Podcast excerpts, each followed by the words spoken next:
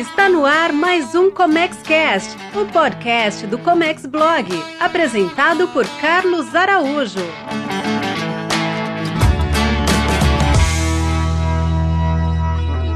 Olá, seja muito bem-vindo, seja muito bem-vindo. Eu sou Carlos Araújo e hoje a gente começa uma série diferente, uma série de é, eu posso chamar de eventos, de episódios, tem nomes diferentes, mas é para colocar o comércio exterior em pauta. O nome dessa série vai ser Comex na Prática. Por quê? Porque aqui a gente não quer falar só sobre a teoria. A teoria, o livro e a faculdade nos ensinam. O que a gente quer falar é da prática.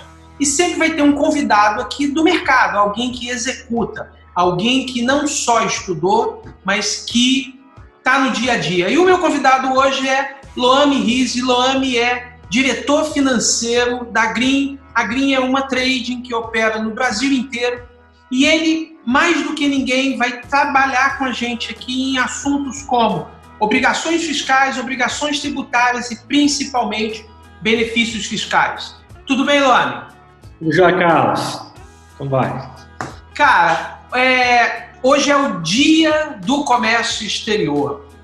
Você que está nos assistindo, eu não sei quando é que você vai ver esse vídeo, mas no dia que ele foi apresentado, que a gente está gravado, é o dia do comércio exterior. Um dia bastante importante para todo mundo que trabalha com importação, exportação, e todo mundo tem a mesma dor. O comércio exterior é complicado, não é, Luana? Pois é, Carlos, verdade. É, você tem muitas obrigações a fazer. E aqui eu já começo a fazer uma pergunta para você. Na importação, a gente tem tributos é, federais e estadual. Qual tributo na importação é de competência do Estado?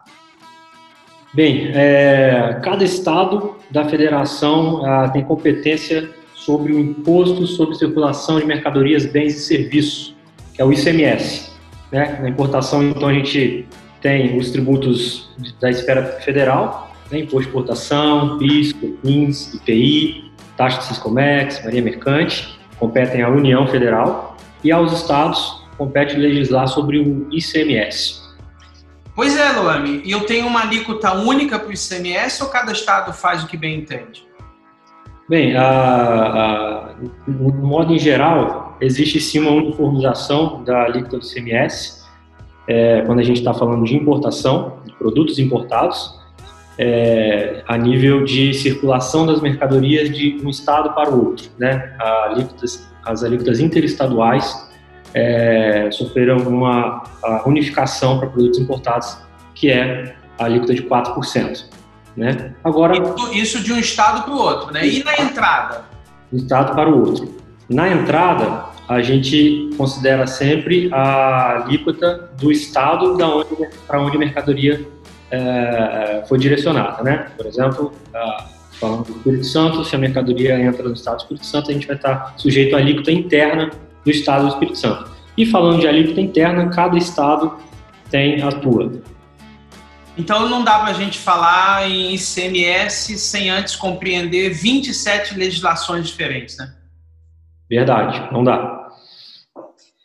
Luane, por que, que o mercado, de uma forma geral, é, destaca que o tributo estadual é o mais complexo de todos na importação? Bem, é, eu, eu, acredito que isso tem, tem três fatores envolvidos aí, pelo menos. É, eu começo reforçando que a competência do, de tributar o ICMS é dos estados, né? E no Brasil, como você apontou aí, nós temos é, 26 estados mais o Distrito Federal, ou seja, 27 é, unidades da federação legislando sobre o ICMS, né, em seus respectivos territórios. E, de maneira em geral, o arcabouço da lei do ICMS de cada estado, ela tende a seguir um padrão, né, considerando os princípios do Código Tributário Nacional, né, da, da nossa Constituição, tais como a matriz de incidência do imposto, a base de cálculo, o fato gerador, quem é o sujeito ativo, passivo, quando é que gera a obrigação tributária, isso tudo é, é, faz parte do arcabouço de, de, todos esses estados. Porém, cada estado tem é, é aí a sua competência para legislar sobre alguns aspectos, benefícios fiscais, base de cálculos, obrigações acessórias. Então, quando a gente entra nessa, nessa conversa, aí a gente tem 27 uh, diferentes legislações a respeito do ICMS. E aí começa a complicar, né? Porque uh, a gente está falando de circulação de mercadorias, né? O ICMS é o imposto que incide sobre a circulação de mercadorias. E mercadorias circulam o tempo todo, né? Então, uh, e de um estado para o outro, dentro do próprio estado. Então, isso começa a se conflitar em determinado momento, né? E então isso é um, é um fator que, que eu diria que é, um, é, é dá uma complexidade. Outro fator que eu diria está na, na, escrita dessas normas, né? Elas não são padronizadas e de maneira em geral elas não são feitas para qualquer pessoa ler, né? Então é necessário ter uma boa capacidade interpretativa, conhecimento específico e uma prática para dominar essas mais diversas formas aí de, de interpretar é, o texto normativo. Por fim, eu diria que sim, a complexidade se dá também é, muito pelas obrigações acessórias que vêm com, com a legislação do ICMS. Né? Então, a gente tem a obrigação principal, que é, que é recolher o tributo, basicamente, e as obrigações acessórias, que são declarações e, e outras exigências que os estados fazem para os contribuintes, que tornam o processo ele, é, é muito ah, moroso. Né? Então, diga-se de passagem, segundo pesquisas, o Brasil é um dos países em que gasta-se mais horas para administrar os tributos é, no mundo. Então, isso, somando esses três fatores, eu diria que são, são eles que trazem essa sensação de complexidade. Você falou um negócio aí, eu tenho um exemplo rapidinho. Há pouco tempo eu estava liberando uma carga em São Paulo com destino a Goiás. É, a empresa de Goiás é, o estado, o ICMS que tem que ser recolhido, mesmo no estado de São Paulo, é para Goiás, você recolhe lá pela uma GNRE. O grande problema é que em Goiás você tem, além da alíquota de entrada, 17%, mais 2% de fundo de pobreza, que lá eles chamam de protege. E aí, quando você entra no site do estado de Goiás, tem uma descrição clara lá que as unidades, uh, os bancos não estão, não têm competência tecnológica para recolher o ICMS mais o protege, ou seja, você pagaria 17 mais 2. Só que você não pode recolher na mesma guia.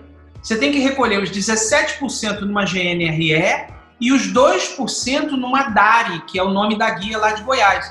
Se quem está fazendo essa liberação, quem está cuidando dessa importação, não se atentar a isso, vai botar 19% numa única guia e depois vai ter que recolher de novo, porque recolheu errado.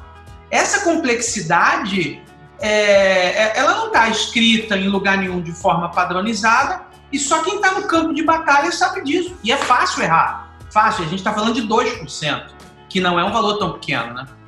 Perfeito, perfeito. Isso aí é, um, é, é algo que acontece diariamente aí no, no cotidiano de, de quem está nessa, nessa prática, né? No, no comércio exterior ou, ou na, na área fiscal. Né? Então, uma coisa que, que talvez deixei de falar é, é, é que se, se as empresas não, não estiverem conectadas à legislação do estado de destino, igual o exemplo que você citou, né? É, é para onde ela está mandando a mercadoria, ah, fatalmente alguma coisa vai deixar de ser observada ali, né? Porque as legislações de cada estado são diferentes em vários aspectos é, isso pode gerar sim transtornos ah, se, se quem está ali na, na, na, aplicando a norma não se atentar em, nas mais diversas legislações por onde a mercadoria vai passar. Sem falar na multa, né? Tem transtorno e multa, né? Sem falar, falar na parte financeira, né? Na parte que vai onerar aí o, o, o seu custo. Luane, esse tributo estadual que você paga na entrada, é, como é que funciona? Ele, na saída você recupera ou você paga duas vezes? Bem, o ICMS ele é um tributo uh, de caráter não cumulativo. Vou explicar isso aí. É, primeiro, assim, ele, como ele incide em cima uh, da circulação de mercadorias, cada vez que houver esse evento, essa circulação de mercadorias, vai gerar a necessidade de uh, recolher o ICMS, né, essa obrigação. Então, vamos, vamos dizer que uh, na importação, nós, nós temos a entrada da mercadoria em território brasileiro e nessa entrada configura-se uma circulação de mercadoria. Então, uh, tem a, a, incidência do ICMS na entrada. Tem que recolher esse ICMS. Uh, posteriormente, quando, quando da retirada dessa mercadoria do recinto alfandegado, você tem um outro evento de circulação dessa mercadoria. Né? Vai sair do estabelecimento, vai sair ali da, do recinto alfandegado para o estabelecimento do importador. Esse evento chamamos de saída. Né? Então, nós tivemos uma entrada, tivemos uma saída. Aqui na entrada nós recolhemos o ICMS, aqui na saída também vai ter incidência do ICMS. Mas como ele é um, um tributo de caráter não cumulativo, o que, que isso quer dizer? Na hora de eu recolher o ICMS gerado na saída, eu vou compensar, eu vou considerar esse que eu paguei na entrada como crédito. Hum. É, e, e, de forma que no final da cadeia né, de distribuição aí dessa mercadoria, o ICMS que, que será recolhido será um só, né? não serão vários ICMS. Só vai, só vai acrescer, na medida em que se acrescer novas bases, você vai recolhendo apenas a diferença.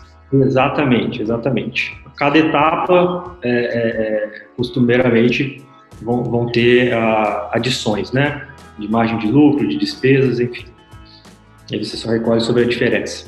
Bem, e é natural também que haja alguma vantagem sobre esse tributo na importação. A gente viu nos anos de 2012, 2013, uma briga ferrenha no Senado brasileiro, dizendo, falando até que isso tirava emprego da indústria brasileira. Como é que funciona? Como é que o importador pode se beneficiar desses, dessas vantagens tributárias no ICMS da importação? Bem, é, sim, né, existem, existem benefícios que os estados acabam proporcionando para os contribuintes é, relativos ao ICMS. Né? Falando especificamente da importação, a gente pode até destacar dois, que são os dos benefícios mais utilizados pelos estados. Que o primeiro é, é, é chama-se um diferimento do ICMS, diferimento que é significa a gente postergar aí a, o recolhimento daquele imposto sobre a entrada da mercadoria para o momento que ela for sair, né? Então, a gente tem, por exemplo, o Rio de Janeiro, um, que, que, recentemente é, adotou esse benefício. Né? Importa mais é o nome do benefício dele. Exatamente, exatamente. E o outro, mais comumente utilizado, é nas, nas saídas, onde os estados costumam reduzir a carga tributária do, do importador. Né? Então, destaca-se ali a alíquota é, que seria naturalmente para aquele produto, do ICMS, e, e na, mas na verdade recolhe-se uma carga tributária menor do que foi destacado, né? Então, assim, os, os, importadores podem se beneficiar por meio dessas, desses mecanismos que existem hoje por parte de alguns estados.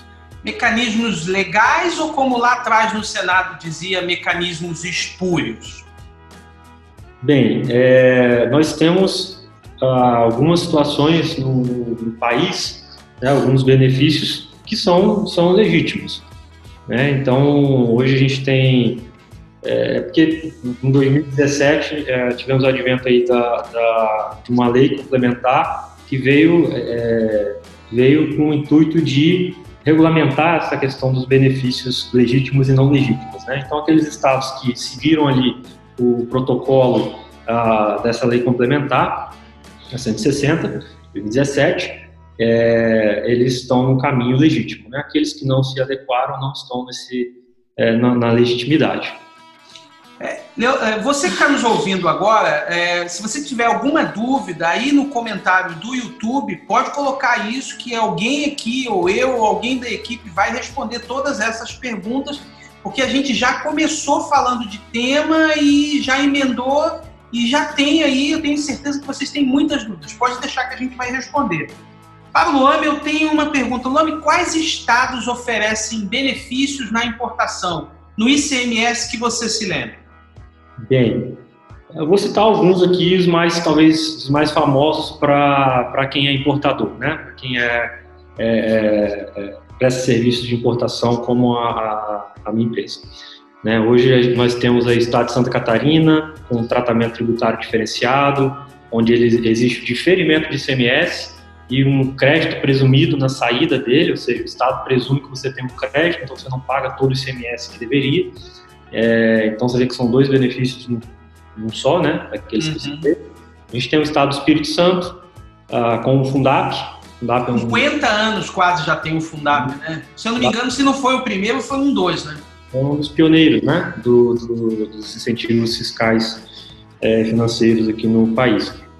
É, então, nesse, no Fundap, nós temos aí um, uma sistemática diferente, mas no, no final das contas também está reduzindo a carga tributária do contribuinte, diferindo também o ICMS que ele pagaria na entrada para pagar somente na saída.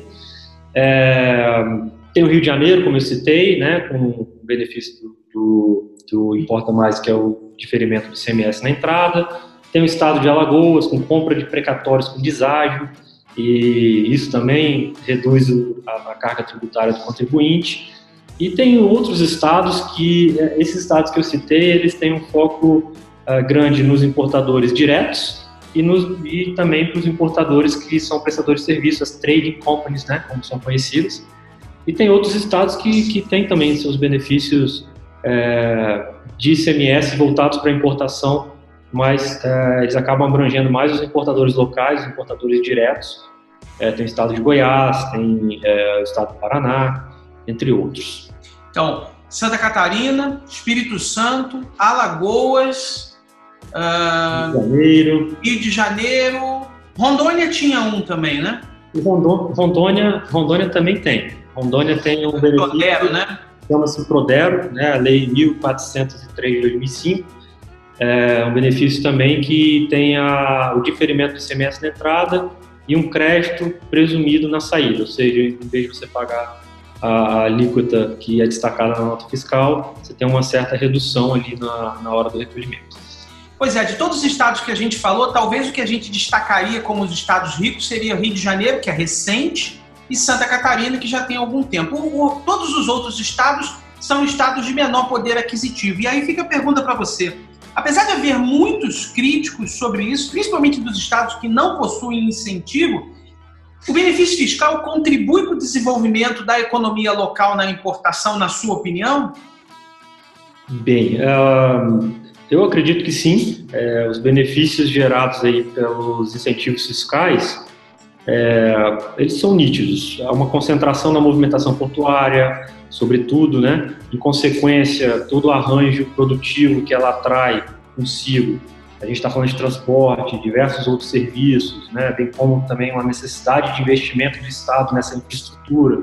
Isso traz geração de emprego, isso traz riqueza local, maior arrecadação de tributos, é, o que, que em tese volta para a sociedade, de alguma forma. Então, assim, é, eles trazem sim benefícios. Pois é, falar em benefício fiscal, eu lembro da discussão em 2012, 2013, como se fosse algo tupiniquim, igual a jabuticaba que só existe no Brasil. Mas há pouco tempo a gente viu nos Estados Unidos a Amazon uh, indo para Seattle por um benefício fiscal de quase 5 bilhões de dólares. E por que, que eles estavam querendo que ela fosse para lá? Geração de emprego, geração de riqueza, geração de uma série de outras coisas. Aqui no Brasil, o que a gente vê são estados enormes discutindo isso que se tirar esses benefícios, e aí é uma análise muito particular, eu não vejo como o Espírito Santo, Alagoas, Rondônia uh, operando o comércio exterior sem esses benefícios. Você pensa igual? Sim, sim, eu, eu tendo a concordar. É, realmente não é, não é exclusividade do Brasil, na verdade, é, isso existe uh, no mundo inteiro, né? sobretudo nos Estados Unidos, tem, tem vários a, locais ali de, de incentivos fiscais, né, várias áreas. E é, eu também vejo que, que não, não, não há como os estados é, que, que têm menores recursos, né, menores áreas e menores é, condições aqui no país sobreviverem do comércio exterior sem os atuais benefícios, a não ser que, que que se mude de uma forma que seja é, é, melhor distribuída a renda aí do, dos, da União para os estados, algo nesse sentido, para equalizar os estados. Né? Fora isso, é, acho, acredito que por meio dos benefícios é que eles conseguem ser competitivos.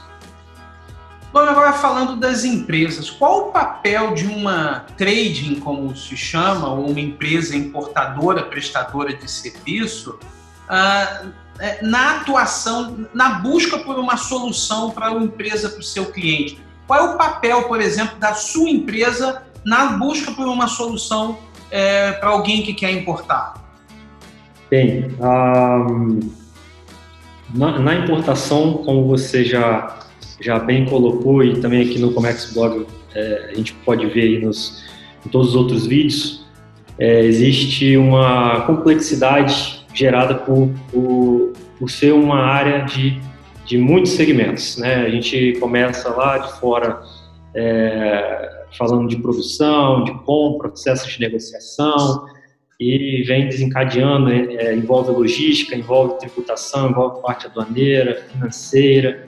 Então, existe, existe aí uma, uma pluralidade aí de, de temas né, para serem analisados quando a gente está falando de comércio exterior.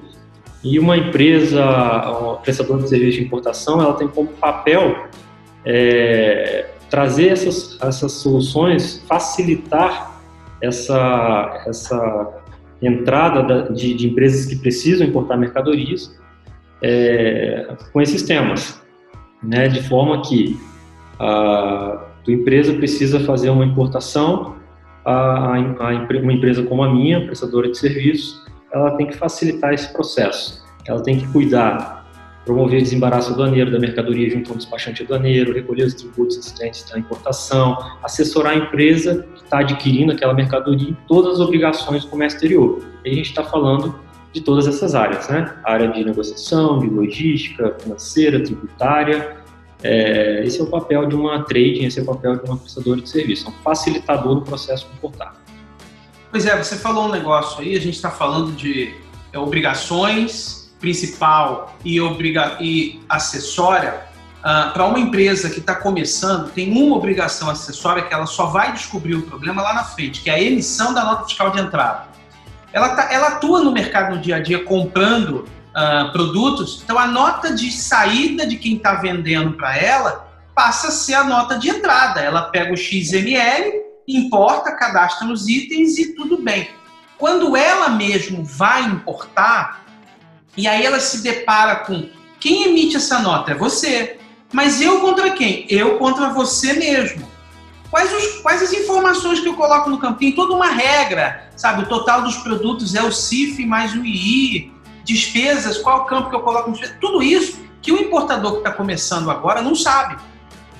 E aí, quando ele pega uma trade, eu sou testemunha disso aqui, clientes pequenos, e eu falo, como é que vai fazer com a nota fiscal de entrada? Não, a trade vai me mandar ela pronta, eu pego aqui o XML, dou entrada no meu estoque e vida que segue. Isso, uh, na década de 2000, foi difícil de se compreender, mas hoje está quase que na corrente sanguínea. Né? Quem quer importar e não quer mexer com a importação, entrega isso para uma prestadora de serviço e ele só vende. Perfeito, perfeito. Esse é o, esse é o trabalho de uma, de uma trade, né? É, que é, é, oferecer ao, ao, ao, cliente da trade, naquela né, empresa que está adquirindo a mercadoria, a comodidade de só se preocupar com o seu core business, né? com aquilo que ela, que ela é, nasceu para fazer, se é vender bicicleta, é vender bicicleta, se é vender carros, é vender carros, né, a parte burocrática ali da importação é o papel da trade, empresas como a, a nossa, fazer essa, é, dar essa comodidade para essas empresas. E tudo 100% legal, né? Ainda se discute no mercado que esta operação é uma operação espúria, que a Receita Federal uh, pode não aceitar, estados que não aceitam crédito de CMS, tudo conversa fiada. A legislação está aí há mais de 10 anos, não, desde 2002, para ser mais exato, quase duas décadas e ainda tem gente que acha que ela não é legal, né? É o contrário, é 100% legal, né? Desde 2002 e em 2018, agora, comecinho de 2019, ela foi atualizada, né? Então, ou seja, está em constante é, atualização pela Receita Federal, é, se, se, atualizando a, as práticas atuais. Então, então são é, operações legais, né, legítimas. Falando em operação de trading, é, qual a responsabilidade que uma empresa como a sua tem numa operação por conta e ordem e numa operação por encomenda? Porque quem está nos ouvindo agora tem essa dúvida: é legal? Devo ou não usar uma trade? A gente já falou aqui, ele pode fazer sozinho. Mas se ele contratar alguém, esse alguém vai tomar conta de toda essa burocracia e ele vai se focar no core business dele que é vender. Qual é o seu papel numa operação por conta e ordem e numa operação por encomenda? Perfeito. É, as, as duas operações são operações, né, para esclarecer para quem não tem muita intimidade com o tema, são duas operações que envolvem uma empresa que está adquirindo a mercadoria e, a empresa importadora é, que está prestando serviço de importação. Na operação conta e ordem, a, a empresa importadora, ela, na verdade, em ambas, ela vai cuidar de todos os trâmites de importação, né, documenta, desde a documentação, a parte logística, a parte aduaneira, tributária. É, a grande diferença é, entre ambas é que Normalmente, na operação por conta e ordem, adquirente da mercadoria, ela faz toda a negociação dessa mercadoria no exterior, consegue lá o teu fornecedor e contrata a importadora para fazer esse, esse trabalho todo burocrático e toda a operação é bancada com recursos dessa empresa. É, a gente está falando de duas operações, né, conta ordem e encomenda, em que todas as empresas precisam de habilitação é, para operar no comércio exterior, o famoso radar, né? Mas na operação ponto e ordem, a empresa que está adquirindo a mercadoria, ela banca toda a operação com seus próprios recursos financeiros. E na operação por encomenda, é uma operação de compra e venda. Quer dizer o quê? Que a empresa importadora, ela compra o produto direto do fornecedor, quando a mercadoria é desembaraçada, quando ela chega no Brasil, faz o processo de desembaraço aduaneiro, ela vende essa mercadoria para a empresa que está encomendando, né? que é a empresa final que está previamente vinculada nessa operação como sendo a, receptora final do produto. E esse, todo, durante todo esse trâmite, quem banca a operação, quem financia toda a operação é a importadora, com seus próprios recursos também. Né? Então, ela só vai receber essa, o valor dessa importação da encomendante quando essa operação finalizar. Né? A, a, grande diferença dessas duas operações está aí. É, agora, na parte de o que a nossa empresa oferece, nas duas, nas duas uh, modalidades, a nossa empresa oferece a comodidade de, de quem está adquirindo a mercadoria não se preocupar com a importação, porque... A burocracia é, e a dificuldade fica toda com a Green, né? Está toda com a Green e com seus parceiros. Luane, em relação aos documentos fiscais e obrigações acessórias, aqui eu quero falar da nota fiscal, que é, é sempre a dor de cabeça. Ah, como é que acontece isso? É, tanto na operação por conta e ordem como na operação por encomenda, fica toda, é, toda essa obrigação fica por conta de vocês ou alguma coisa você repassa para eles fazerem? Quem está te contratando, né? Certo. Não, a parte de nota fiscal, né, engraçado até que, que que você fez um comentário aí uh, anterior que que a gente tem essa situação aqui uh, frequente também, né, de dúvidas aí na emissão nota de entrada quando a, empresa está fazendo importação direta, a gente é começa com CFOP, depois vai passar para o CST, qual a informação que tem que colocar, coisa que o mortal comum que sabe vender, mas não conhece a importação nunca ouviu falar, né? Isso, isso. Na, e na importação ponto e ordem, importação por encomenda, até mesmo nas importações diretas, onde a gente presta uma assessoria, né, é, como, como se fosse um desembaraço aduaneiro, uma assessoria de comércio exterior completo. A parte de nota fiscal, é, tanto nota fiscal de entrada do cliente na importação direta, quanto as notas fiscais de entrada e saída na importação com teor de encomenda, são de responsabilidades, aqui no nosso caso da Green, né, é, são responsabilidades da importadora. Né, a, o, o, a ideia é que quem está adquirindo a mercadoria vai receber a nota fiscal como se estivesse fazendo uma compra é, interna, né, com suas respectivas ressalvas, né, que é uma importação, então tem lá algumas modificações em campos, né, como você bem citou, mas a, a preocupação com esse fator, com nota fiscal, é da importadora. É sempre seu. Luane, acabou o nosso tempo. Obrigado pelos, pelo bate-papo. Você que nos ouviu até agora, deixou dúvida aí, a gente vai responder a todos, mas ficou claro aqui nesse nosso primeiro Comex na prática. Para a gente foi uma honra, Luane, você dispor do seu tempo e falar para todo esse público que está no dia a dia, quem está aqui tem essas dúvidas, consegue. É, é, são dores que nem sempre ele consegue ligar para alguém no órgão público e tirar essas dúvidas. Os órgãos públicos, na maioria das vezes, mandam você ler a legislação, então você trouxe um pouco do conhecimento e para a gente foi muito interessante, justamente no dia do comércio exterior, o Comex na prática número um. Obrigado, obrigado pelo seu tempo e pela sua paciência conosco, tá? Obrigado, Carlos, pelo convite. É uma satisfação enorme participar do Comex Blog, poder contribuir um pouquinho com a minha experiência e desejo aí a todos um, um, é, um dou meus parabéns para todos os profissionais do comércio exterior. Legal. Você que ficou aqui com a gente até agora, muito obrigado pela paciência, pela gentileza. A gente vai responder a todas as dúvidas que você colocar aí nos comentários no YouTube. E se você ainda não assina esse canal, fica aqui o convite para fazer isso agora. Marca a sineta, porque sempre tem conteúdo novo e você vai receber também as notificações dos próximos Comex na prática. E se você estiver ouvindo esse conteúdo pelo podcast, fica aqui também o convite para você clicar e assinar. Por quê? Porque toda semana tem conteúdo novo. Você pode ouvir na academia, no trânsito, em qualquer lugar. No mais, um forte abraço, parabéns pelo seu dia, pelo nosso dia, pelo dia do Loame também, e até um próximo conteúdo. Até mais! Você ouviu o ComexCast, o podcast do Comex Blog, com Carlos Araújo. Oferecimento comexblog.com.br.